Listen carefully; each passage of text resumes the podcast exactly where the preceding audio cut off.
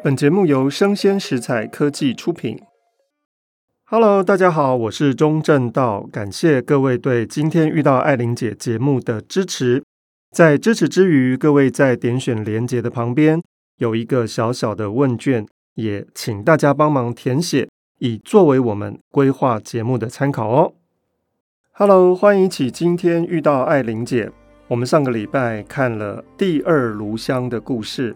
发现到这是一个真的很可怕的故事哦，因为在新婚之夜，罗杰与素汐应该是要过一个非常愉快的夜晚，但是素汐却崩溃了，因为她完全不知道新婚之夜夫妻要发生这样的事情，于是她冲出了罗杰的宿舍，跑得非常的快，罗杰没有办法在后面追上她，也就是新娘不见了，罗杰觉得这一定是个噩梦。于是他就回到了自己的房子里面去。那么新娘素汐到底跑到哪里去了呢？他随便找了一个男生宿舍的房间里面，敲门就进去了。里面只有一个印度的学生，叫做摩辛德拉。摩辛德拉就问说：“谁啊？”门呀的一声就开了，有一个人走了进来。摩辛德拉吓死了，连忙把手电筒扫射过去。那个手电筒笔直的一道光，到了目的地的身上，突然就融化了。为什么说光融化在素汐的身上呢？因为素汐好漂亮啊！这道光成为一汪一汪的迷糊的晶莹的雾，因为它照耀着的形体是一个软的、酥的、弧线的、半透明的，是一个女孩子，紧紧的把背贴在门上。而这个女孩子穿着是一件晚礼服式的精美的睡衣，朱灰的西纺。这个西纺应该是一个非常舒服的质料，肩膀裸露在外面，松松的一头黄头发全部都乱了，披在前面。这个形象有点像是一个出现在黑夜当中的女鬼。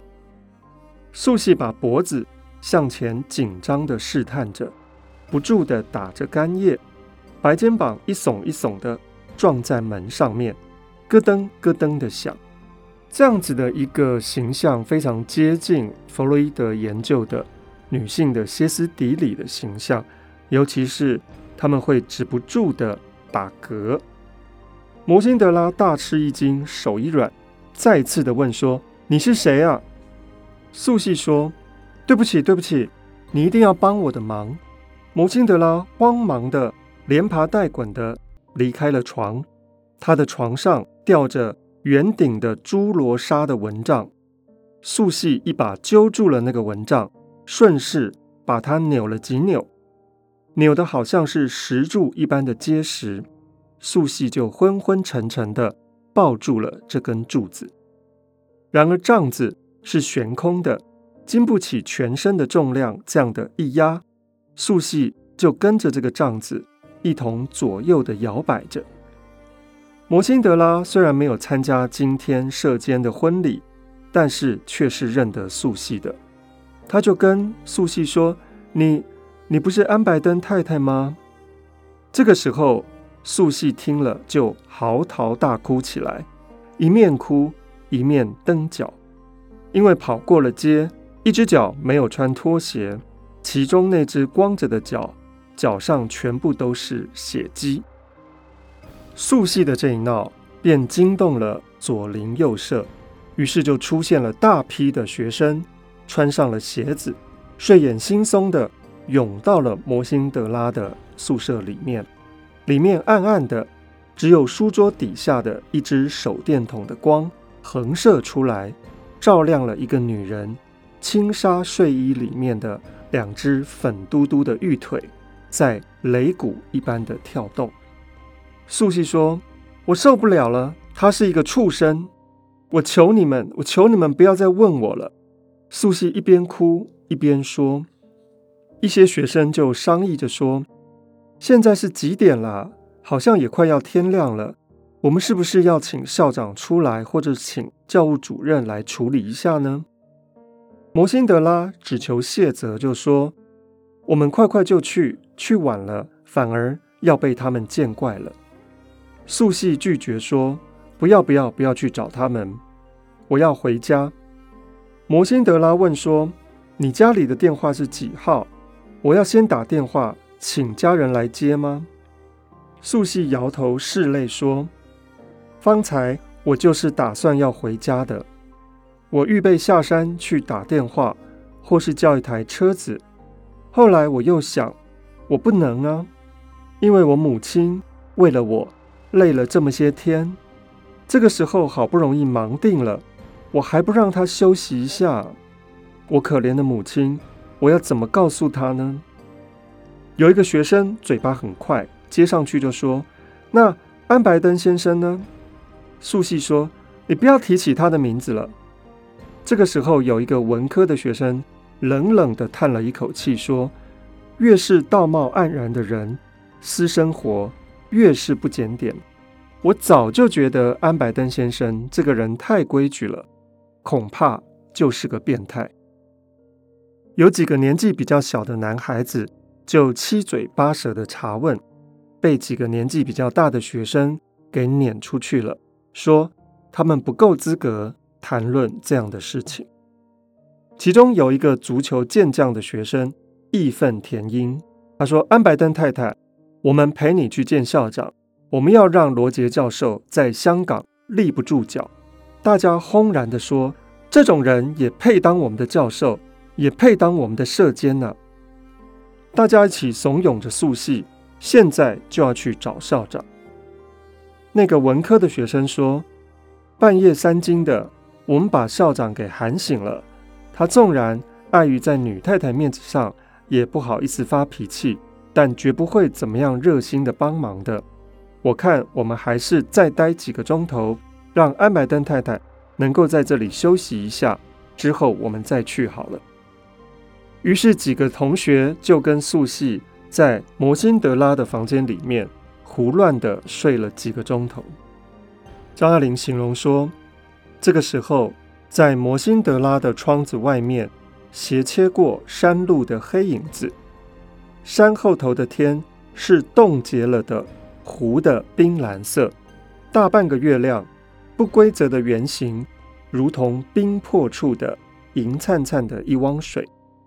不久，月亮就不见了，整个天空冻住了，还是淡淡的蓝色，可是已经是个早晨。这里张爱玲用了月亮这样的阴性的权利，来告诉所有的读者说。这个月亮的盈亏，月亮的出现与消失，跟素系其实是同步的。素系用它阴性的权力在掌控着故事的进行。素系觉得穿着睡衣如果去见校长是不成体统的，他愿意回到安白登先生的房间里面去换一件衣服。这个时候回去，恐怕罗杰正在家里面。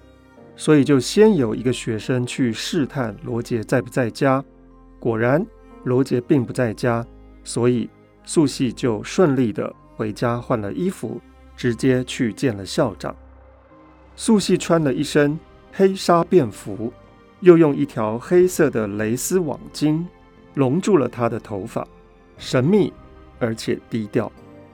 说了一阵子之后，素系跟这些在外面等待的学生说。校长告诉我，他劝我还是回到罗杰那边去。这个时候，素系采了一朵深蓝色的牵牛花，向花心吹了一口气。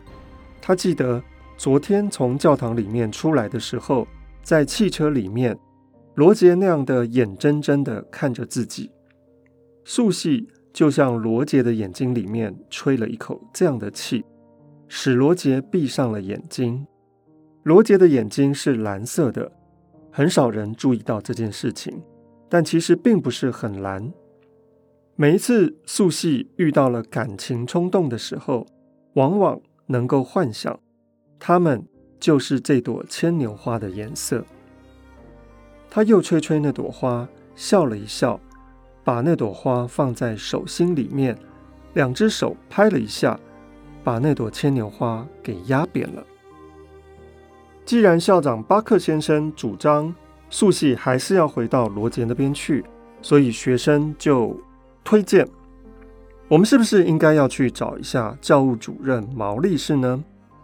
所以素系就跟学生去找了毛利士。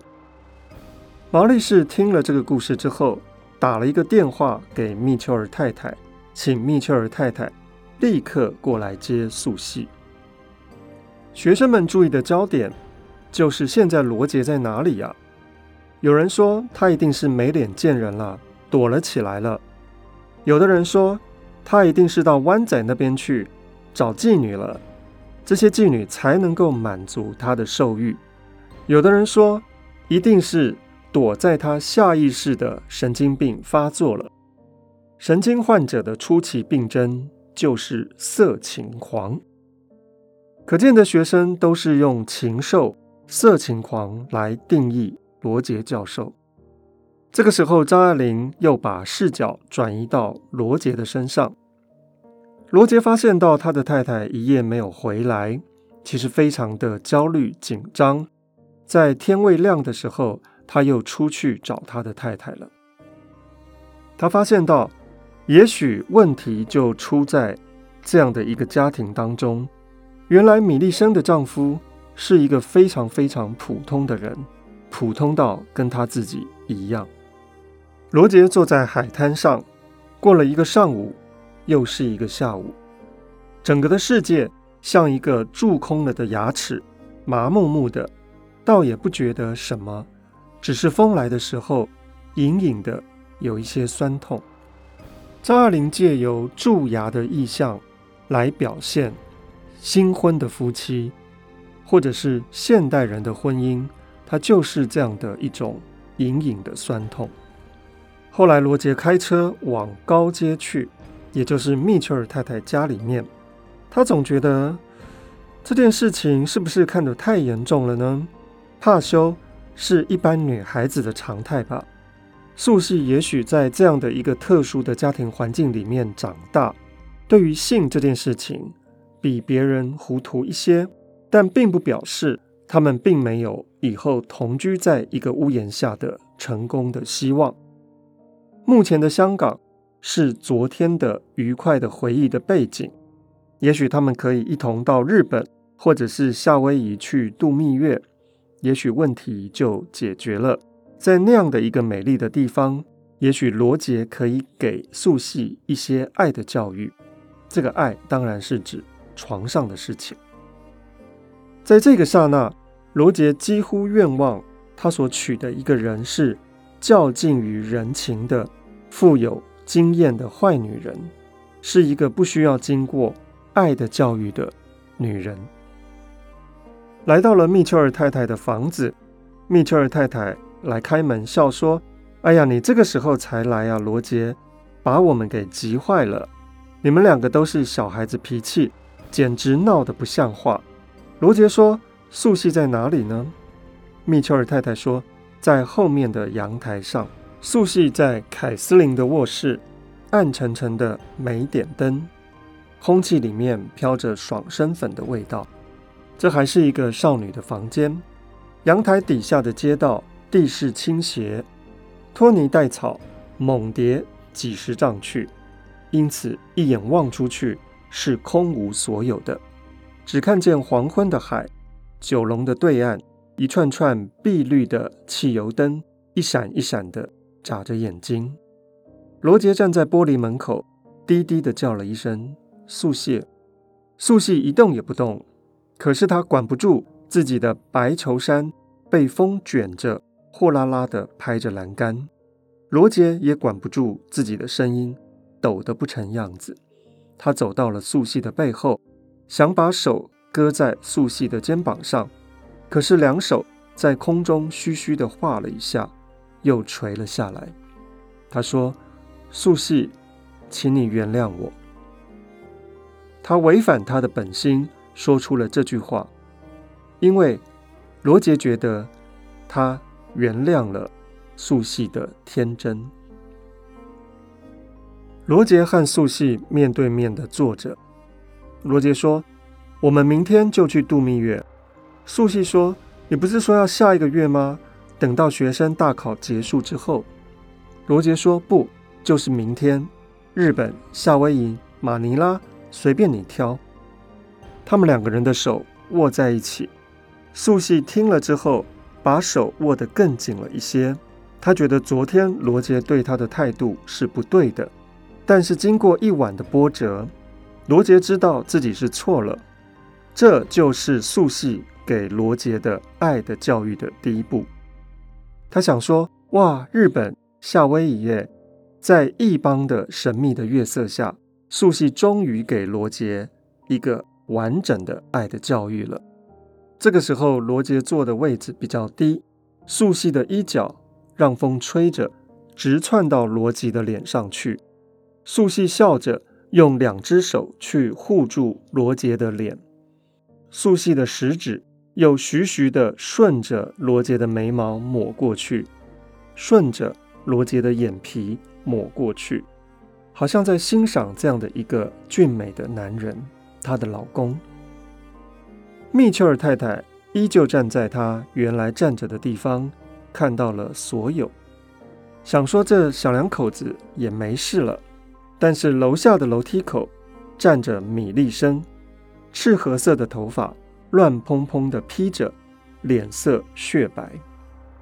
罗杰和素系。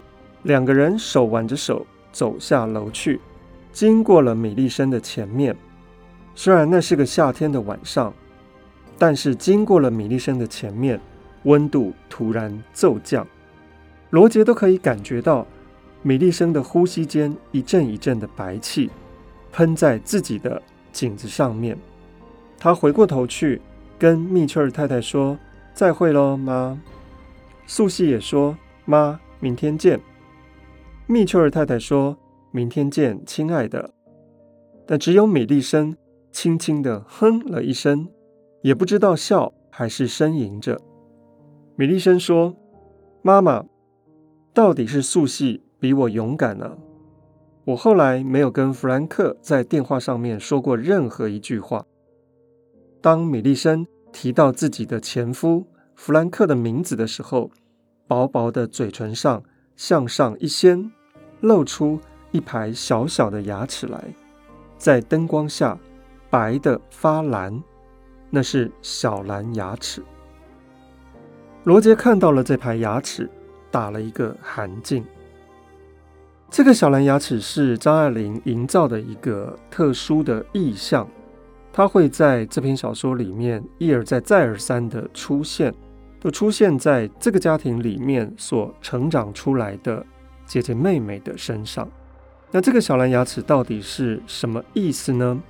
我们会在小说的最后面看到，那是一排洁白的、非常不可思议的发亮的牙齿，但是在罗杰的心中，却如同是瓦斯炉上的那排非常漂亮的蓝色的炉火。它一根一根的非常整齐的排列在那边。罗杰觉得那个是人的、会吞人的瓦斯炉上面的那团火光，就是这些女孩子的嘴巴里面的牙齿一般。罗杰和素系出门上了车，在车上很少说话。其实有说话的，说的也都是关于明天要买船票、要去度蜜月的事情。回到了家，罗杰抬头望了一望素系的照片，又低头望了一望素系。他简直不能够相信，素系真的在这个房子里面了。罗杰把手扶着灯罩，对准了光，直向素系的脸上照过来。素系睁不开眼睛，一面笑，一面锐声的叫说：“喂喂，你在做什么？”素系把两只手掩住了眼睛，头向后仰着，笑着的时候，也露出了一排小小的牙齿，白的发蓝的牙齿，就跟她的姐姐米利生一样，是那排小蓝牙齿。多么美啊！在灯影里面飘着她的松松的淡金色的头发。小两口子没事了，素系说。你现在可以亲我的腮。等一下，我们说晚安的时候，也许我可以让你亲我的嘴。罗杰预备将灯推上去，归还原处。素系说：“不，让他去吧，我喜欢这些影子。”罗杰说：“这些影子使我有点发慌。诶，我们所有的小小的动作都给他放大了十倍，在屋顶上面表演出来。”素系说：“依我说，他放的还不够大哦。”罗杰：“我要人人都知道我多么的爱你。”我要每一个人都知道你是这么样一个可爱的人。这个时候，罗杰又想吻他的新娘，不过佣人敲门进来报告说，校长巴克先生来了。素系嘟着嘴说：“你瞧，你还没有去跟校长请假，校长先来拦阻你了。”罗杰说：“哪有这样的事？他来的正好，省得我明天要去找他请假呢。”校长巴克背着手，面向外站在窗前。他是一个细高个子的人，背有点驼，鬓边还留着两撮雪白的头发，头顶正中却只剩下光荡荡的鲜红的脑勺子，像一个喜蛋。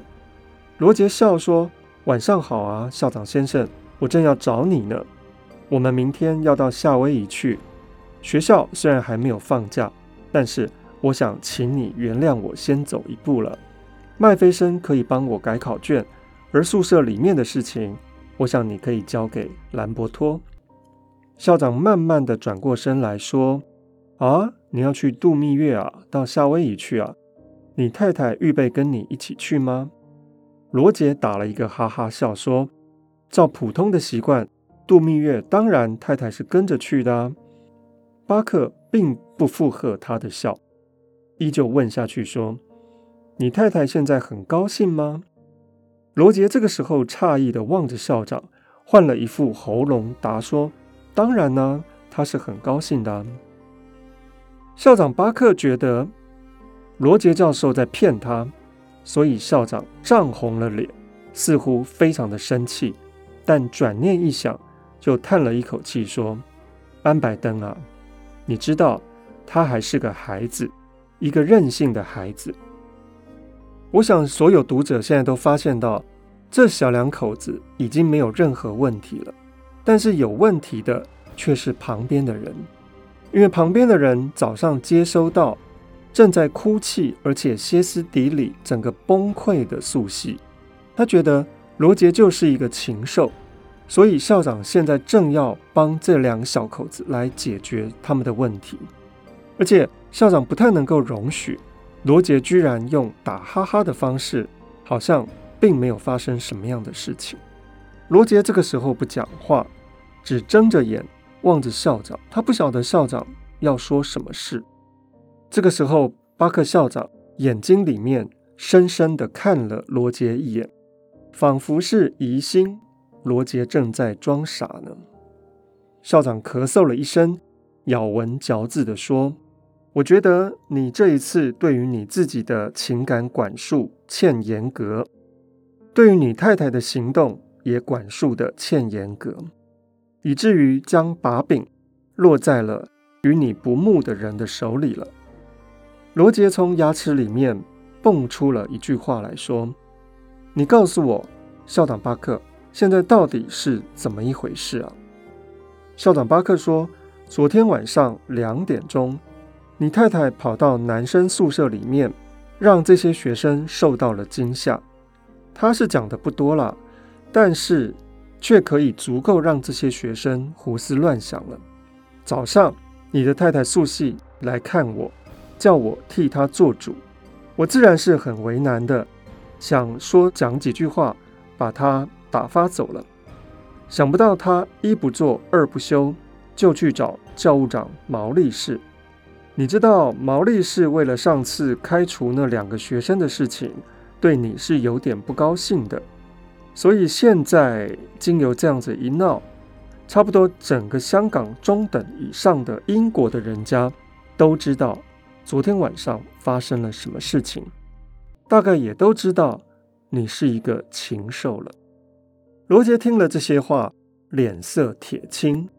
但是依然做出了非常安闲的样子，人靠在窗口上，两只大拇指插在裤袋里面，露出在外面的手指，轻轻地拍着大腿。听到了校长的最后一句，他仿佛是忍不住了，失声地笑了起来，说：“这件事，我还要问你呢。这件事究竟是怎么一回事？我犯了什么法呀？”校长巴克躲躲闪闪地说。在法律上，这当然是没什么事了。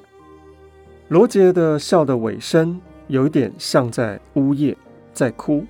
他想说，香港中等以上的英国社会，哈，那些人呢，有什么话可说呢？那些人，男的就像一只一只的白铁小闹钟，按着时候吃饭、喝茶、上马桶、坐公事房。脑筋里面除了钟摆的滴答声之外，什么都没有。也许是因为东方香港炎热的气候的影响，这些钟大致上不准了。但是，一架钟还是一架钟，装模作样的摆出了一种严守本分的样子。而至于女的呢，成天的打毛衣，白茸茸的毛脸，也像是拉毛的绒线衫。罗杰能够对这些人解释素系的家庭教育到底发生了什么问题吗？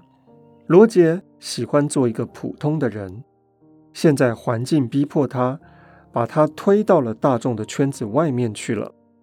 罗杰感觉到圈子里面的愚蠢，那些愚蠢的残忍。圈子外面何尝又不可怕呢？小蓝牙齿，庞大的黑影子。